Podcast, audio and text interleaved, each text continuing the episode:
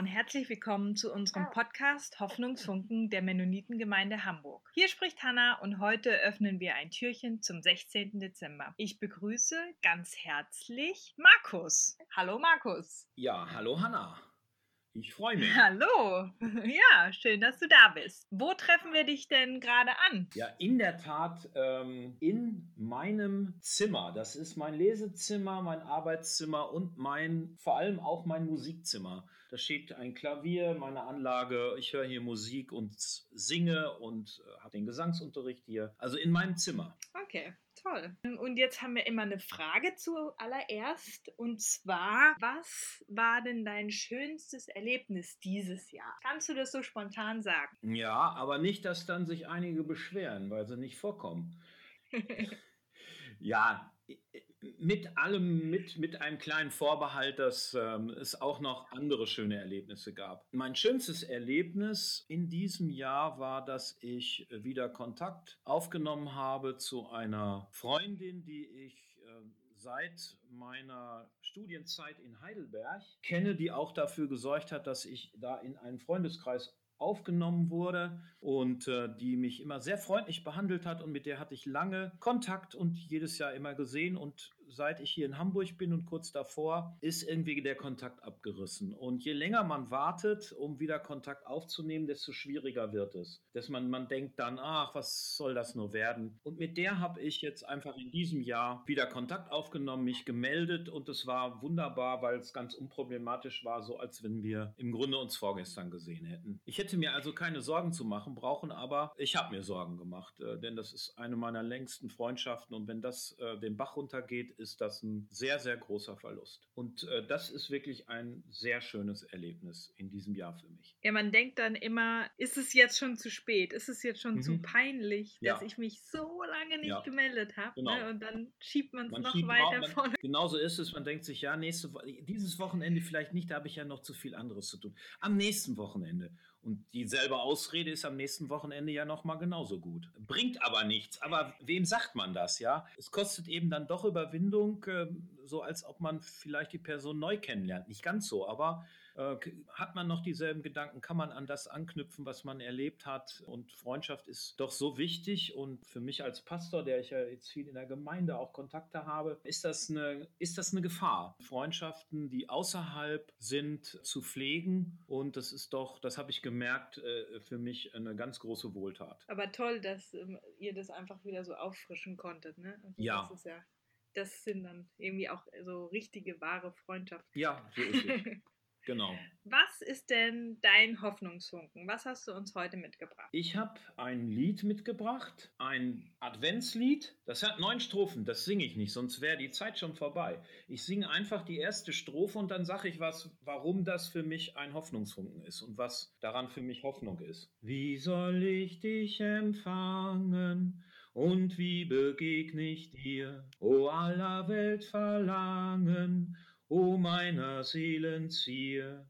O Jesu, Jesu, setze mir selbst die Fackel bei, damit was dich ergötze, mir kund und wissend sei. Das ist mein Hoffnungsfunken, im Grunde ein doppelter Hoffnungsfunken. Einmal die Melodie. Im Grunde müsste ich es nochmal singen ohne Worte, denn äh, für mich ist Melodie, ist Musik eben auch ohne Worte sehr wichtig, weil zwischen den Tönen ist immer ein bisschen Platz. Also eine Musik, die keinen Platz zwischen den Tönen lässt, das ist ganz schrecklich. Weil zwischen den Tönen, da können meine Gefühle, da können unsere Gefühle wohnen. Das sind gute Gefühle, das sind auch Gefühle der Trauer. Und zwischen einzelnen Tönen kann eben auch all das, was uns belastet, was mich belastet, auch worüber ich traurig bin, findet da Platz. Wenn ich keine Musik habe, keine Töne, dann wird mir die Trauer, die Traurigkeit, das, was mich belastet, oft zu schwer, weil ich überhaupt nicht weiß, wohin damit. Und ich brauche einen Raum und die Musik und vor allem die Töne, vor allem wenn es noch schöne Töne sind, die geben dem, wofür ich sonst keinen Ausdruck habe und keinen Platz, die geben dem Platz. Hoffnung bedeutet für mich auch, dass das, was mich beschwert und was mich traurig macht, einen Platz hat. Dass ich da nicht drüber hinweggehen muss, dass ich es nicht verdrängen muss,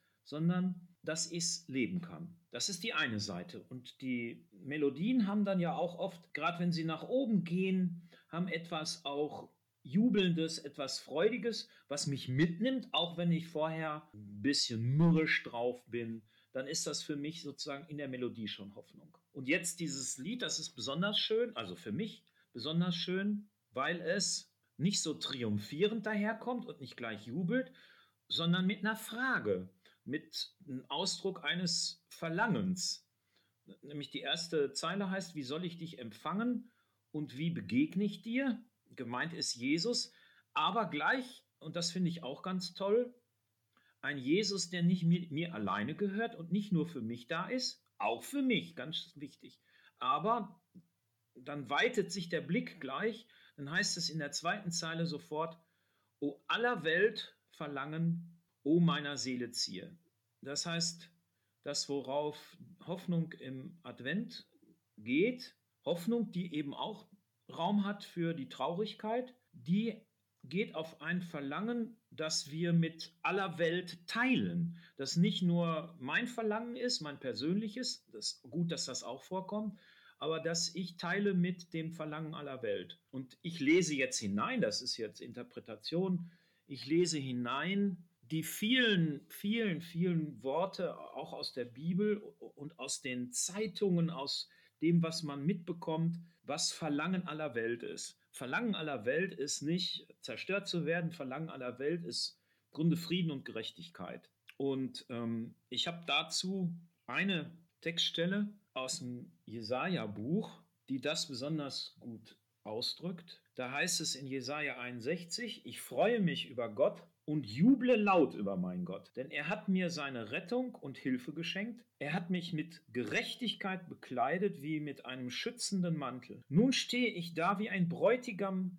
mit festlichem Turban, wie eine Braut im Hochzeitsschmuck. Gott wird uns retten und das Gute bei uns wachsen lassen, so wie auf dem Feld und im Garten die Aussaat sprießt und wächst. Alle Völker werden es sehen und uns glücklich preisen. Also auch hier die Verheißung und das Verlangen nach Gerechtigkeit, das eben so stark ist, dass es alle Völker auch teilen. Alle Völker, alle Menschen aus sind auf Recht und Gerechtigkeit. Überall, wo das auch heute geschieht, da ist das nicht nur ein Hoffnungsfunken, sondern ähm, gibt meiner Hoffnung auch sozusagen Anlass weiter zu hoffen. Überall, wo Gerechtigkeit in dieser Welt hergestellt wird. Und das sehe ich ja auch, wie das ähm, heute geschieht. Ähm, trotz aller Schwierigkeiten, wenn ich das politisch sagen darf, das mache ich jetzt einfach, ähm, geht mir doch das Herz auf, wenn ich sehe, wie alle Klagen von Trump, alle Versuche, das Recht zu biegen und zu brechen und daran vorbeizuwirtschaften, wie die nach und nach von allen Gerichten in den USA abgeschmettert werden mit der Begründung, dass das mit Gerechtigkeit überhaupt nichts zu tun hat. Das ist mir jetzt aber echt auch spontan eingefallen. Ich habe kurz drüber nachgedacht, wo wäre denn so eine irgendwie Hoffnung der Gerechtigkeit. Und da ist mir aber Trump auch sofort eingefallen, lustigerweise. Ne? Also das. Ja, es gibt auch andere. Es, es, ich, es gibt auch natürlich andere Formen, gerade wenn, ähm, wenn, wenn wir auch auf die Bundesrepublik gucken, ähm, dass auch, auch wenn das manchmal stört, also wenn, wenn Gerichte nicht das mitmachen und klagen, auch einen Erfolg haben, selbst wenn das nicht politisch opportun zu sein scheint. Also auch wenn manche Demonstrationen, deren Inhalt ich überhaupt äh, nahezu verabscheue, wenn trotzdem Gerichte sagen, nee, nee, wir haben hier Grundrechte, dann finde ich das schon sehr erstaunlich, also dass man äh, hier auch Recht walten lässt. Aber mir wichtiger war mir und wo ich das auch gesagt habe, wo ich mich wirklich freue, wo ich merke, ich bin erleichtert und freue mich, das, das ist tatsächlich im Zusammenhang mit Trump. Ja, das kann ich verstehen. Ja, danke. Danke dir für deine Worte und deinen Gesang. Vielleicht noch eine letzte Frage, wo ich kenne kaum Adventslieder, weil man die ja auch irgendwie auch nur einmal im Jahr singt. Wo ist dir das Lied untergekommen? Also wo, woher kennst du das denn? Aus dem Gesangbuch wahrscheinlich, aber. Hm. Ich meine, ich bin jetzt, ich werde bald 60 und ich bin jetzt schon sozusagen äh, seit, seit meiner Konfirmation, wo ich, ähm, wo ich animiert worden bin, weiter auf dem Weg der Erforschung Gottes. Das war mein Ursprungsimpuls zu gehen. Äh, war ich schon öfter in der Kirche und manche Lieder haben sich einfach sozusagen als dann Lieblingslieder festgesetzt. Ich wollte jetzt nicht vorgreifen. Wirkliches, absolutes Lieblingslied ist aber erst ein Weihnachtslied. Das kann ich noch nicht bringen. Das ist Ich stehe in deiner, an deiner Krippen hier. Aber dieses äh, Wie soll ich dich empfangen gehört auch zu meinen Lieblingsliedern. Weiß ich nicht mehr, wo ich das zuerst aufgeschnappt Aber wahrscheinlich äh, irgendwo in der Jugend und das bleibt dann einfach stecken, ne? Ja. In der Jugend, in der Jugend, so ist es, in der Jugend, äh, so ab 12, 13, 14, 15, da gab es mal eine Phase, wo, da, wo ich nicht so viel in die Kirche gegangen bin. Äh, aber von dort, von dort her, ja, ja, das ist in dem Alter bleibt das, bleibt das hängen. Und hat eben den Vorteil, dass in jedem Lebensalter man dem neuen Sinn auch zuschreiben kann. Das ist wie so, ein, wie so ein Baum mit Jahresringen. Der Baum ist immer derselbe, aber die Erfahrungsjahresringe legen sich sozusagen um das Lied herum. Immer neue Erfahrungen damit. Und man kann den Text vielleicht auch nochmal anders interpretieren. Ich habe Jugendlieder, wo ich den Text ja. nicht mehr so toll finde, aber die Erinnerung ist so schön. ja, das, das kommt auch, das kommt manchmal auch vor aber bei dem, bei dem Lied ist, ist mir der Text bisher noch nicht über. Also ich, wo, oder wo ich manchmal denke, oh nee, na, das kann man wirklich so nicht mehr. Oder ich würde es heute so nicht mehr sagen. Ist mir bei dem Lied noch jetzt noch nicht untergekommen. Toll ähm, für deine Gedanken. Danke, dass du das mit uns geteilt hast. Ja, danke auch für eure Einladung, ähm, dass ich hier dabei sein darf und durfte und Danke, dann wünsche ich uns noch einen schönen Tag.